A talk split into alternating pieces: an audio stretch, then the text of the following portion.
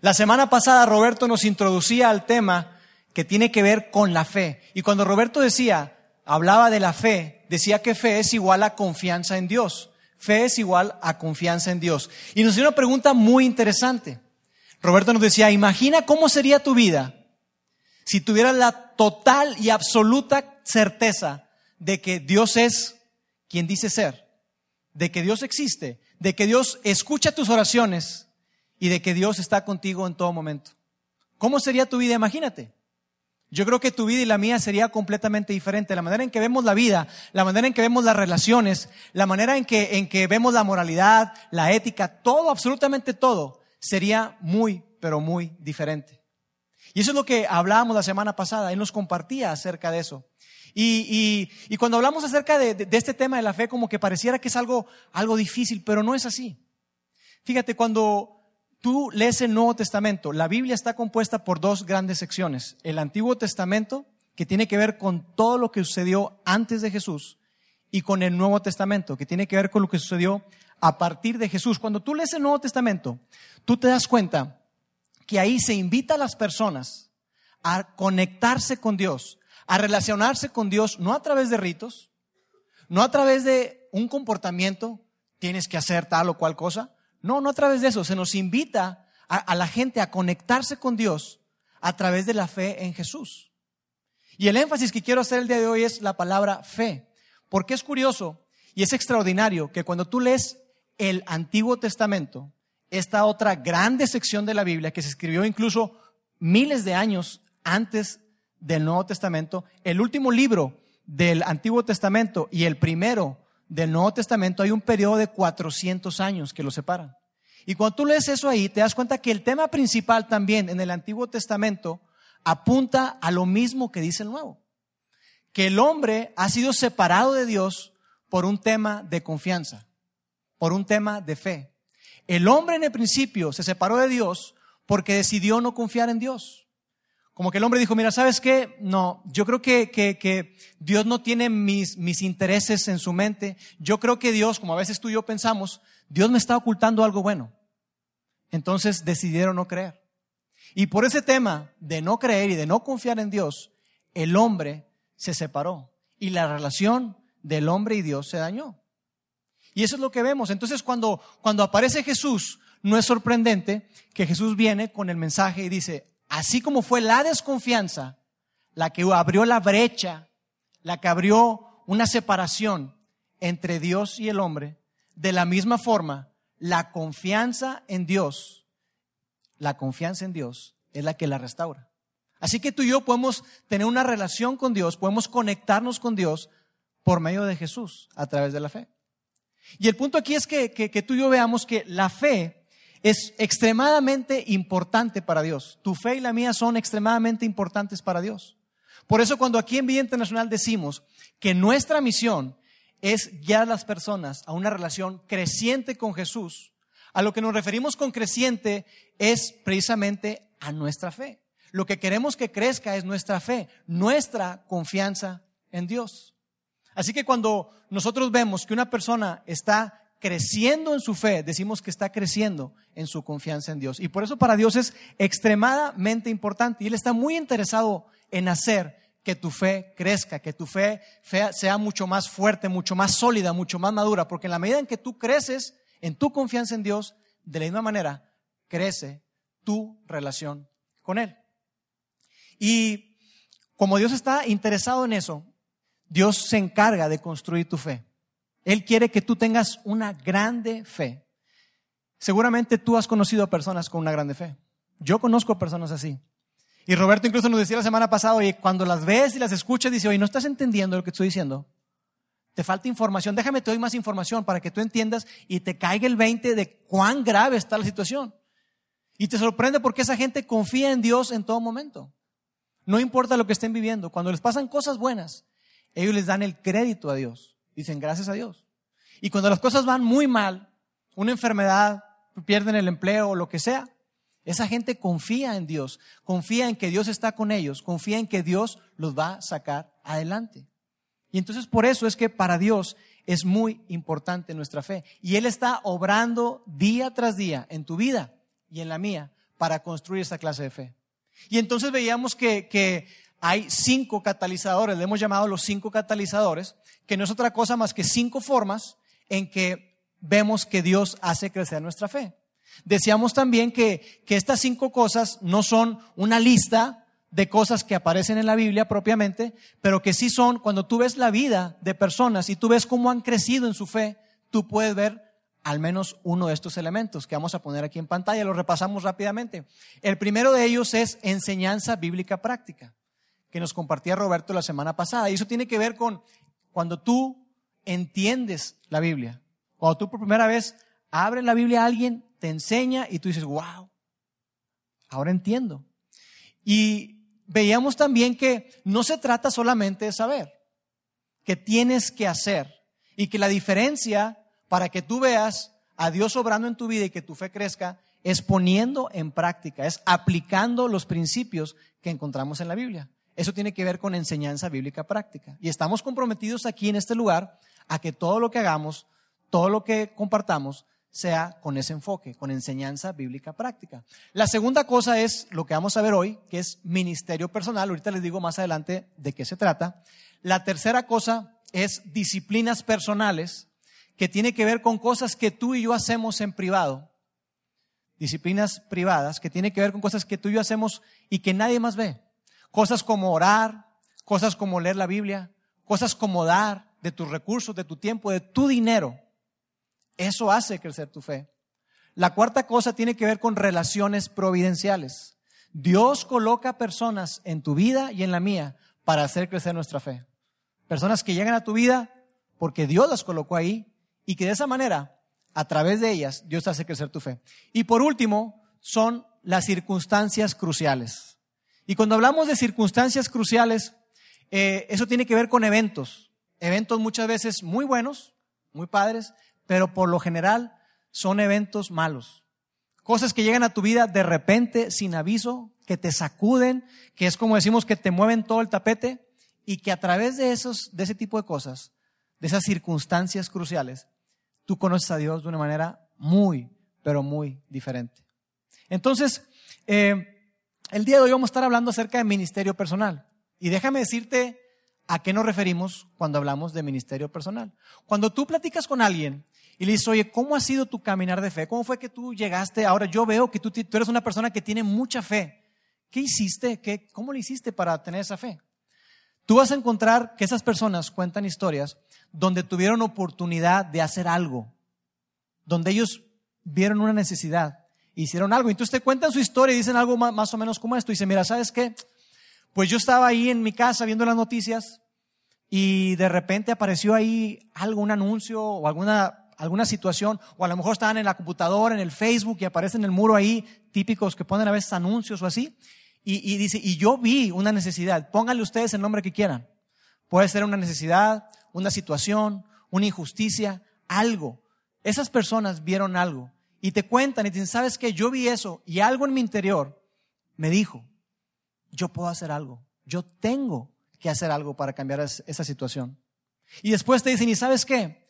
Yo la verdad ni me sentía capacitado, ni me sentí que era la persona idónea o la persona correcta para esa necesidad. Yo no podía hacer mucho, pero simplemente me atreví, di un paso.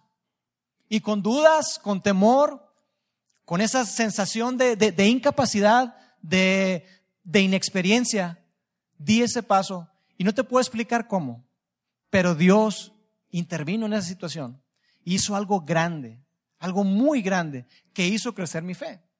Y eso me, me recuerda a mí de un amigo, se llama Baudelio Bernal.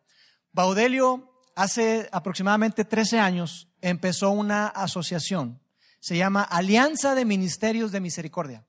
Alianza de Ministerios de Misericordia. Anótenla, por favor. Este, entonces, él comenzó hace 13 años esa organización. Y yo recuerdo que el hijo de Evangelio, ¿qué onda? ¿Cómo comenzaste? Yo prácticamente lo conozco desde que arrancó, porque él fue a mi negocio a pedirme apoyo. Y me, me empezó a contar lo que hacía y tú dije, oye, wow, apenas estaba comenzando. Y me dijo, mira, ¿sabes qué? Yo me dedicaba a comprar y vender fierro. Tenía unos camioncitos, iba y el fierro ese viejo, las cosas que nadie quiere, él las recogía iba a esos lugares de, recolección y le daban dinero por ese fierro, Mucha gente se dedica a eso. Y él realmente no era que tuviera dinero, al contrario, estaba batallando, tenía unos, tenía unos camioncitos ahí, apenas sacaba para su familia. Pero él, en ese recorrido que hacía, en esa ruta, se dio cuenta de la grande necesidad. Pasaba por colonias marginadas, colonias donde no tienen a veces ni siquiera lo básico. No tienen, no tienen una vivienda, no tienen comida, no tienen educación. Y él dijo, yo tengo que hacer algo. Y adentro sí se decía, no, pero ¿qué vas a hacer? No, no puedo hacer nada. Continuó. Y cada día era más y más y más. Hasta que un día se atrevió. Y lo que hizo fue que llegó al mercado de abastos y le dijo, ¿saben qué? Fíjate que yo estoy viendo esta necesidad. ¿Habrá algo que me puedan dar? Y le dieron ocho cajas de pepinos. Ocho cajas de pepinos. Y él agarró unas bolsas ahí de mandado y repartió esas ocho cajas de pepinos. El día de hoy, su asociación, AMAC, reparte más de cuatro toneladas al mes de alimentos. Reparte ropa. Tiene un programa de, mentoreo o de, asesoría de matemáticas, de inglés para niños en diferentes colonias. Y además, y además de hacer todo eso, Baudelio eh, está ayudando y colaborando con otras organizaciones. Por eso se llama Alianza de Ministerios, porque ellos eh, unen esfuerzos para poder impactar las vidas de las personas. Y si tú le preguntas a él, oye, es que seguramente tú, ¿qué estudiaste? ¿Tienes maestría, doctorado? Dicen, no, yo no tengo nada, soy ingeniero, pero pues siendo ingeniero titulado, estaba trabajando ahí este, recogiendo fierro. Pero él se atrevió. Y así como la historia de Baudelio, nos vamos a topar con que esa es la historia de muchísimas personas. Cuando las personas se atreven y, y dan ese paso, dan lo que tienen, lo poquito que tienen, ven cómo Dios hace cosas increíbles en su vida. Y yo quiero hablar un poco acerca de esto, de esa tensión, de ese temor que todos sentimos. Porque sería falso decir, no, y tú con toda la seguridad. No, la gente siempre tiene temor, tiene, esa incomodidad. Y yo sé que muchos de ustedes que están aquí el día de hoy han sido inquietados. Dios pone algo en tu corazón, tú ves algo, y Dios pone algo en tu corazón y como que te dice, como pareciera como que te da un codazo hey, mira ahí, hey, mira allá, ¿ya viste? Tú puedes hacer algo, tú puedes hacer algo. Dios te inquieta, pero sin embargo tú ves, ves toda la situación y dices, ¿yo qué puedo hacer? No hay mucho que pueda hacer, entonces te resistes, te resistes. Y hay una tensión en eso, en qué podemos hacer. Y eso es parte de lo que yo quiero compartirte, de que Dios quiere usar eso que tú estás viendo para estirar tu fe. Porque la fe es como si fuera un músculo que se estira, que se ejercita. Dios quiere usar eso que muchos de ustedes ya lo tienen en su mente. Tan pronto se los dije, ustedes ya saben, ya tienen en su mente. Dios quiere usar eso para hacer crecer tu fe. Y vamos a ver en la Biblia uno de los mejores ejemplos que ilustra esto que estamos hablando, de esta tensión y de cómo es que cuando Dios nos da esa especie de codazo, cómo es que nos invita a, salir de nuestra zona de comodidad, a salir de nuestra zona de confort, a dar ese paso, como hizo Baudelio, a atreverse y ver qué es lo que Dios hace en medio de todo eso. Vamos a, ver este, este pasaje que está en Mateo capítulo 14. Mateo fue uno de los biógrafos de Jesús. Y ahí en Mateo capítulo 14 encontramos esta historia eh, que tiene que ver con, con este aspecto de la fe y que Dios nos invita a hacer algo. Dice así, cuando Jesús recibió la noticia, se retiró él solo en una barca a un lugar solitario. Ahora déjame decirte que cuando, cuando se habla ahí acerca de esto, que está hablando acerca de, de ese evento, ahí dice cuando Jesús recibió la noticia. Jesús se entera que Juan, Juan el Bautista, que era su primo, había sido decapitado. Ellos habían crecido juntos, seguramente eran buenos amigos, y Jesús está dolido, porque Juan se puso a predicar en contra de un líder que era Herodes, que andaba con la esposa de su hermano, y entonces Juan lo acusaba y le decía, eh, eso que está haciendo está mal. Y Juan incluso lo usaba como ilustración en sus predicaciones, ponía Herodes hasta que le comó el plato. Y finalmente Juan es decapitado. Entonces Jesús se entera de eso, ese es el contexto de la historia que vamos a entrar. Jesús se entera de esto y entonces él decide retirarse, decide apartarse para pasar un tiempo solo, para reflexionar, para tener duelo seguramente. Pero dice que cuando las multitudes se enteraron y lo siguieron a pie, desde los poblados. Entonces la gente ya tenía, ya conocía a Jesús y se enteran, ¡eh, ahí está Jesús! Y lo siguen, van bordeando el lago y entonces dice ahí el siguiente versículo, dice, cuando Jesús desembarcó y vio a tanta gente, tuvo compasión de ellos y sanó a los que estaban enfermos. Y esto me encanta, porque a pesar de que no tiene que ver con el tema que estamos hablando, aquí nos ilustra algo muy especial. Jesús siempre tiene compasión de ti y de mí. No importa qué tan ocupado tú puedas pensar. A veces la gente dice, no, es que Dios está muy ocupado. Él siempre está pensando en ti y en mí. Y Él tuvo compasión de ellos, dice, y que sanó a los que estaban enfermos. Después, al atardecer, se le acercaron sus discípulos y le dijeron, este es un lugar apartado y ya se hace tarde. Despide a la gente para que vayan a los pueblos y se compren algo de comer. La gente había seguido a Jesús desde muy lejos, los discípulos también. Entonces como que dicen, oye, ¿sabes qué? Ya se está haciendo tarde, vemos que tú estás sana y sana y sana y sana y sigues enseñando. ¿Qué onda? Oye, ¿sabes qué? La gente tiene hambre. Yo creo que los que tenían hambre eran ellos, ¿verdad? Dice, oye, la gente tiene hambre, despídelos para que vayan a comprar algo. Entonces, algo a notar aquí es que los discípulos ven una necesidad. Ellos reconocen que hay una, necesidad. Y aquí es donde entramos a lo que vamos a hablar el día de hoy. Fíjense qué importante esto. Esta es, esta es la clave de la conversación que Jesús tiene con los discípulos. Dice aquí, no tienen que irse, contestó Jesús. No es necesario que se vayan. Denles ustedes mismos de comer. No es necesario que se vayan. Denles ustedes mismos de comer. Y yo me imagino a los discípulos así como que, ¿qué? No, espérame, no, no, que vayan a comprar. ¿Yo darles de comer? No, no, no, no. Yo soy de los que ora. Yo soy de los que dice, Dios, manda a alguien que les ayude ahí. Somos, yo soy de las personas que se entera que hay una necesidad eh, eh, en, el equipo de montaje aquí, por ejemplo, o con los niños, necesitan mentores. Dios, por favor, manda a alguien, manda a las personas adecuadas para que puedan montar bien ahí y manda que, a mentores para los niños. Y Dios te dice, hey, tú, tú, ¿Ya viste la necesidad? Haz algo. Y Dios siempre trabaja de esa manera. Te dice, ¿ya te diste cuenta de la necesidad? Bien, qué bueno que te des cuenta. Tú haz algo, tú suple esa necesidad. Después, después dice aquí, eh, versículo 17, ellos objetaron, no tenemos aquí más que cinco panes y dos pescados. Siempre es así, ¿no? Ponemos excusas. Los discípulos llegaron con Jesús y le dijeron, Jesús, ya checamos, ya calculamos el costo. ¿Sabes qué? Te tengo una noticia. Nel. No se puede. Es imposible. No hay nada que podamos hacer. No puedo. Y esto que sigue me encanta porque fíjense lo que dice Jesús. Tráiganmelos acá. Tráiganmelos acá. Y eso es lo que Dios hace siempre. Oye, pero es que sabes que es que yo no tengo experiencia con los niños. Tráeme la que tengas. Oye, pero es que sabes que yo ni siquiera terminé los estudios, apenas estoy en prepa. Tráeme la preparación que tengas. Es que sabes que yo no conozco de la Biblia. Así ven. Tráeme lo que tengas. ¿Qué tienes? Lo que tengas. Tráelo. Tráelo. Esa es la invitación que Jesús hace. Oye, es que sabes que yo, yo no tengo suficiente tiempo. Yo imagino que la gente que viene aquí a montar desde las 7 de la mañana les sabe sobrar tiempo.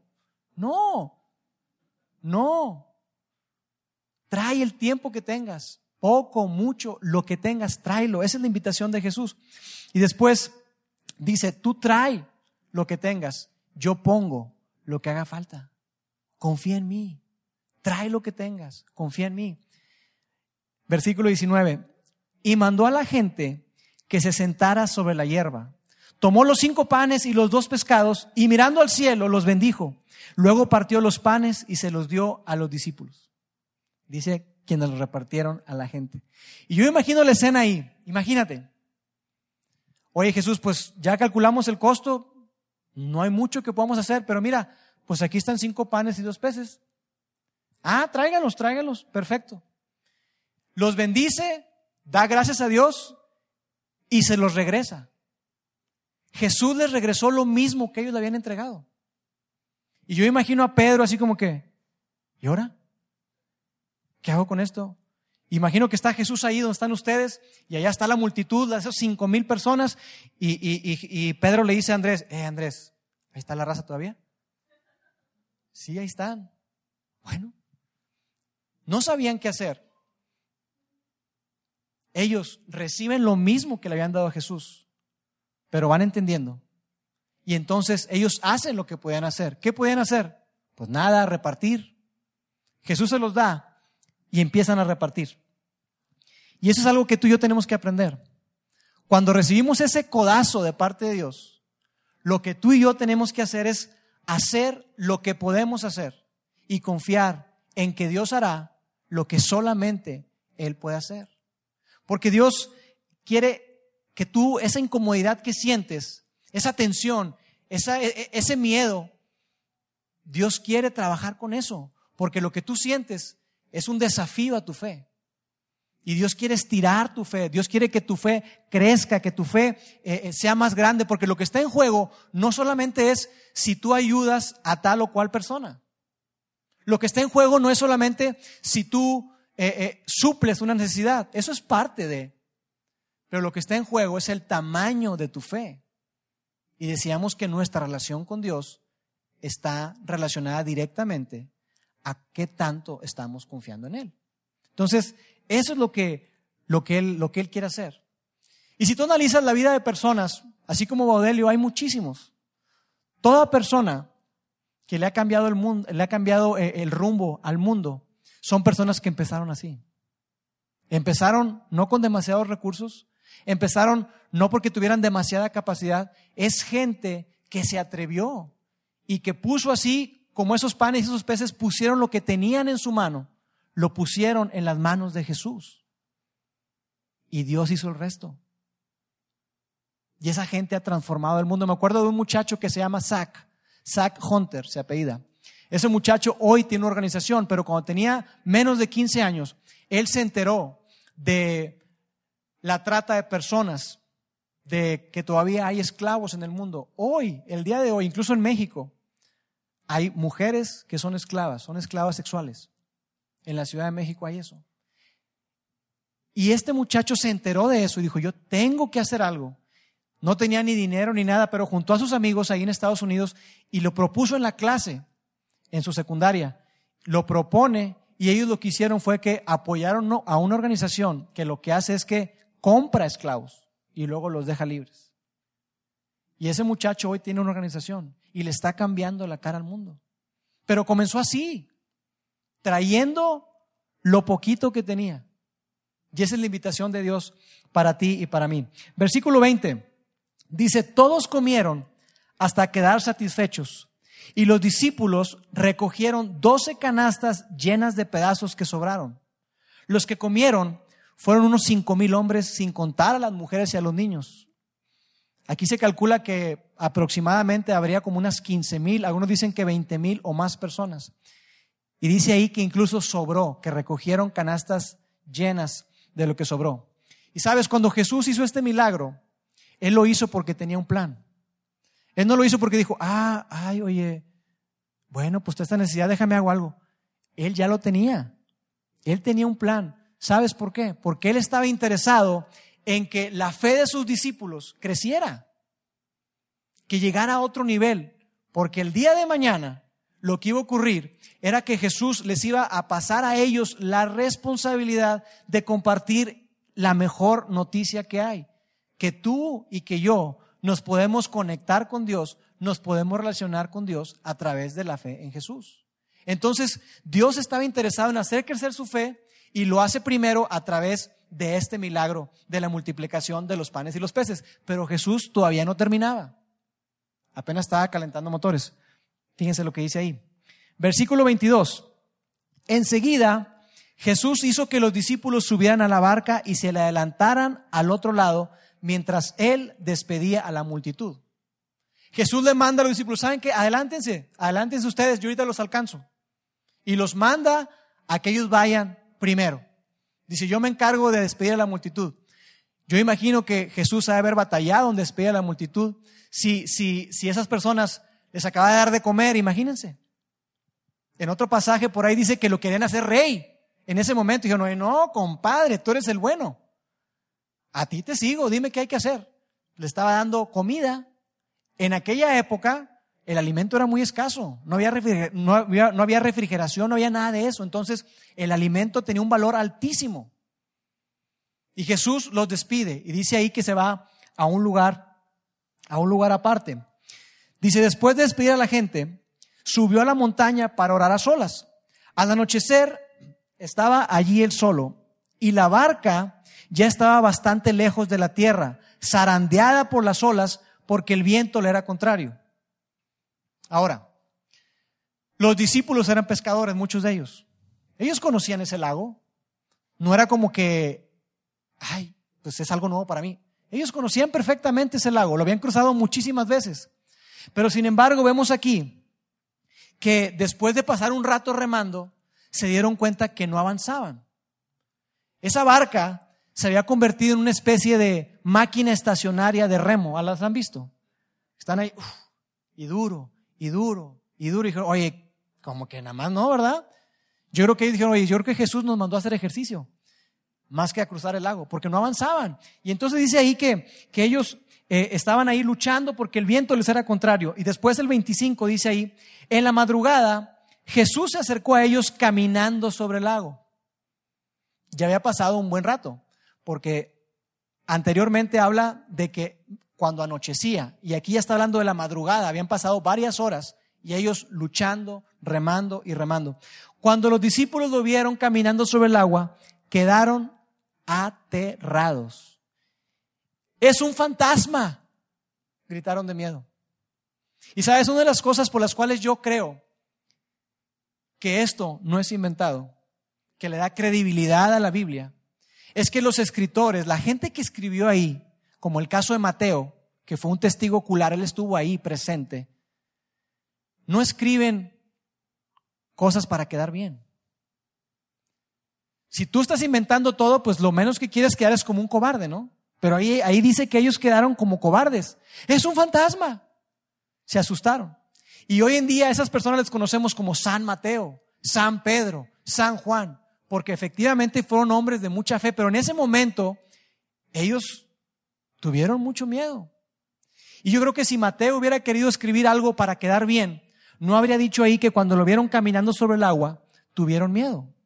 Más bien habría dicho algo como lo siguiente, diría, cuando los discípulos vieron a Jesús caminando sobre el agua, comenzaron a gritar fuertemente, Jesús, Jesús, Jesús. No dice nada de eso. Ellos quedaron aterradísimos, tuvieron mucho miedo. Continúa ahí, dice, pero Jesús les dijo enseguida, cálmense, soy yo, no tengan miedo. Y en ese momento, aquí algo muy, muy importante. Pedro como que empezó a entender. Pedro como que empieza a entender y dice, ah, a ver, a ver, a ver, a ver, a ver, a ver. A ver, ahorita hace rato nos manda a que repartamos unos panes y unos peces. Nos dice, denles ustedes de comer. Yo no les podía dar de comer. Pero sin embargo trajimos lo que, lo que podíamos, lo que encontramos, lo que teníamos, lo pusimos en las manos de Jesús y ya vi lo que Jesús hizo, una gran multiplicación. Y ahora, como que veo yo a Jesús ahí y digo, me manda a que vayamos adelante y en realidad veo que no, que estoy remando y remando y remando. Como que yo creo que Jesús me quiere enseñar algo. Como que Jesús me quiere enseñar algo. Entonces, Pedro empieza a entender y Pedro decide poner su teoría en la práctica. Decide probar su teoría. Fíjese en lo que dice ahí. Señor, si eres tú, respondió Pedro, mándame que vaya a ti sobre el agua. Si eres tú, mándame que vaya a ti sobre el agua. Pedro empezó a entender que si tú y yo ponemos las cosas en las manos de Dios, tú y yo podemos hacer todo lo que Jesús nos pida. Todo lo que Jesús te pida a ti y a mí lo podemos hacer. Absolutamente todo. Si Él te invita, si Él te pide que hagas algo. Y eso fue lo que Pedro empezó a entender. Entonces le dice, oye, ¿sabes qué? Señor, si eres tú, manda a que yo vaya hacia ti sobre el agua. Y esto es importante porque muchas veces hay personas que, que dicen, ¿sabes qué? Mira, yo voy a hacer tal cosa y no, yo voy a confiar. Eso no es fe. Eso es otra cosa. Eso es ser irresponsable. Porque ahí la clave está. Pedro se da cuenta. Y quizá los discípulos le dicen, oye Pedro, si te quieres bajar de la barca, pues nada más bájate viejo ya. Dice, no, no, no, no, no, espérate, es que así no funciona la cosa. Ya estoy entendiendo. ¿Sabes cómo funciona? Aquí la idea está que Él, que Él me pida que yo vaya hacia Él, que Él me, que Él me mande. Entonces dice, Jesús, si eres tú, invítame, invítame, invítame, yo quiero, invítame. Y vemos la respuesta de Jesús. Ven, ven, le dijo Jesús.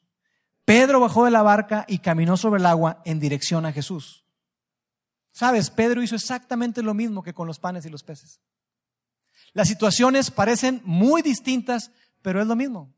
Tanto la situación con la alimentación de esas personas como con caminar sobre el agua, las dos cosas eran situaciones imposibles. Era imposible que pudieran hacer algo. Y Pedro lo entiende. No sé caminar sobre el agua, pero sí sé bajarme del bote y sé caminar. Voy a hacer eso. Jesús me está invitando. Yo voy a hacer lo que Él me pide y veré qué es lo que hace Él. Y amigos, esta es clave, esto es clave en la experiencia cristiana. Que tú y yo podamos responder a la invitación de Jesús. Que tú y yo respondamos a la invitación de Jesús. Jesús constantemente te está invitando a ti y a mí. Está despertando cosas en ti. Y la clave está en que tú puedas responder a esa invitación. ¿Cómo? Trayéndole a Él lo que tienes, sea poco o sea mucho. ¿Cómo responder? Haciendo lo que tú puedes hacer, lo que tú sabes hacer y confiando en que Él hará lo que solamente Él puede hacer. Esa es la clave de la vida cristiana para crecer. Y eso es lo que Dios desea para ti, para mí. Continúa ahí. Pero al sentir el viento fuerte, tuvo miedo y comenzó a hundirse. Entonces gritó, Señor, sálvame. Cuando Pedro sintió el, eh, sintió el viento, él se acordó de lo que no podía hacer. Dijo, ay caray, ahora que recuerdo, no puedo caminar sobre el agua. De inmediato Jesús extendió la mano y lo agarró.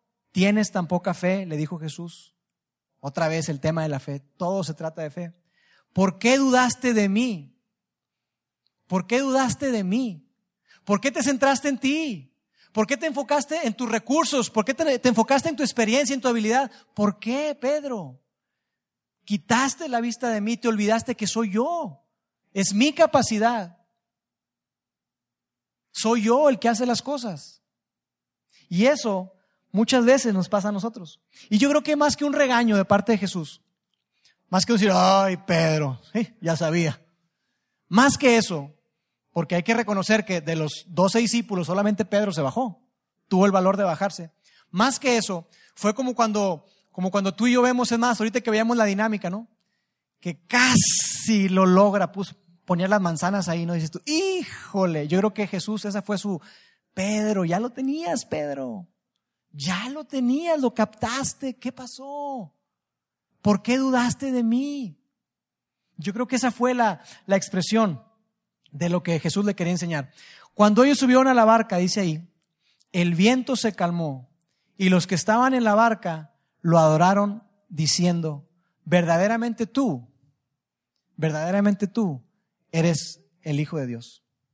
Yo quiero decirte a ti que si tú has estado viniendo aquí por un tiempo y tú como yo sientes que lo que se hace aquí te ha ayudado a ti como persona, te ha ayudado a acercarte a ti y a tu familia a Dios, tú y yo estamos disfrutando o nos estamos viendo beneficiado de un grupo de personas que hace 10 años decidió dar lo que tenía.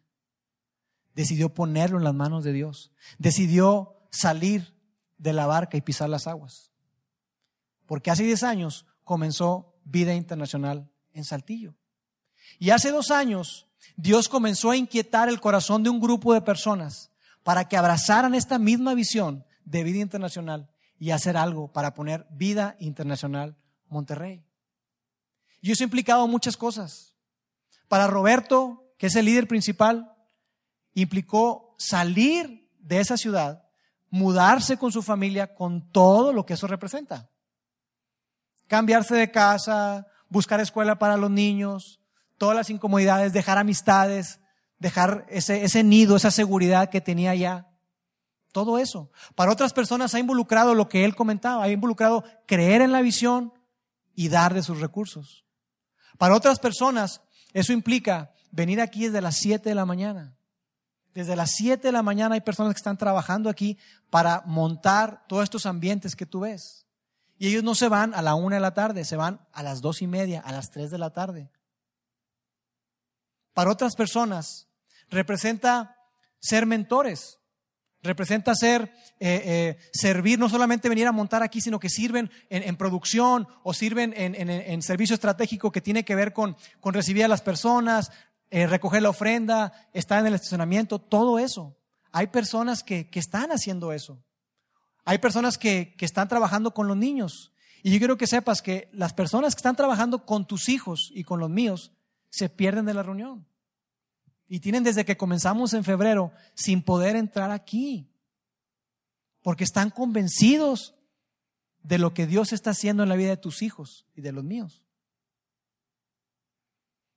Hay un, hay un, un, voluntario que tenemos que se llama Manolo. Manolo es un doctor que está haciendo su subespecialidad. Él es pediatra, intensivista. Y, y él me encanta porque, porque él viene aquí, tiene su guardia los sábados en la noche y llega aquí los domingos en la mañana sin dormir. Y se viene a las 7, 8 de la mañana y nos ayuda a montar y ahí anda, oye, dame un cafecito y se toma el café y la cosa y los ojos así y, se pone de, de, mentor con los niños se pone en la producción y me encanta personas como él, que dan de su tiempo, que dan de su corazón, porque están creyendo en la visión. Y si tú le preguntas a estas personas, a todas las personas que están aquí sirviendo, ellos te van a decir lo que ha hecho Dios en su vida, lo que Dios ha hecho en su corazón. Su fe ha sido estirada, pero su fe está creciendo. Su relación con Dios está siendo más y más y más estrecha. Y esa es la invitación para cada uno de nosotros que estamos acá. Dios quiere estirar tu fe. ¿No te alegra que haya habido personas que hicieron un lado su temor y un día te hablaron de Dios? ¿No te parece que es excelente, que es muy padre que haya personas que a pesar de, esa aparente incapacidad que puedan tener, decidieron ellos poner de su tiempo para estar como mentores de tus hijos? ¿Qué es eso que Dios te está inquietando? ¿Qué es eso que Dios te está poniendo en tu corazón y que te da un codazo? Él te está invitando el día de hoy. Dice, hey, ven, no, es que yo no, no, puedo, no tengo, no tengo tiempo, no tengo recursos. Dame lo que tengas. Dame lo que tengas. Ven. Te invito. Forma parte de algo más grande que tú. Tu vida cobrará significado. Yo quiero que tú me conozcas. Yo quiero que tú crezcas en, mi, en la confianza en mí. ¿Qué es en eso en lo que Dios te está inquietando? Yo sé que hay cosas que atraviesan por tu mente y tu corazón. A lo mejor Dios te está invitando a que tú te unas a alguna organización, a que tú ayudes o apoyes a algún joven, una señorita, no sé.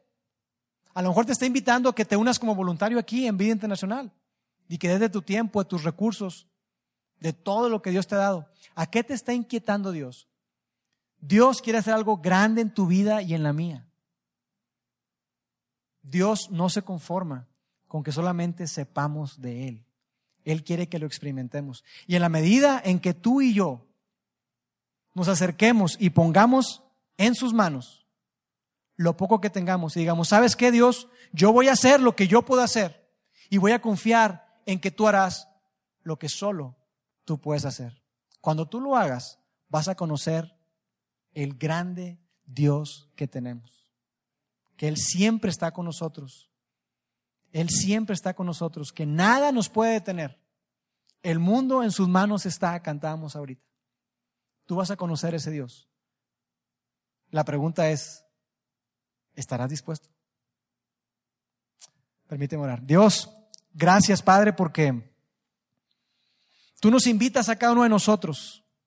Ahí en donde estamos, en nuestros lugares, con nuestras dudas, con nuestros temores, tú nos invitas a que nosotros vengamos con eso que tú nos has dado, sea poco, sea mucho, y que lo pongamos en tus manos y que tú harás algo grande, Dios. Gracias porque tú nos invitas a salir de nuestra zona de comodidad, de nuestra zona de confort. Tú nos invitas a nosotros a, a, dar ese paso de fe, de creerte a ti, en que nosotros podemos hacer todo lo que tú nos invites a hacer. Si tú nos estás invitando, yo sé que tú estás invitando a muchas personas el día de hoy, yo te quiero pedir que ellos sean valientes, que se atrevan y que den ese paso, que salgan de la barca, que pisen las aguas, poniendo su mirada en ti sabiendo de que tú vas a hacer algo grande en sus corazones, algo grande en su fe, ellos te conocerán como nunca lo han hecho. Yo te pido por esas personas y te doy muchas gracias en el nombre de Jesús. Amén.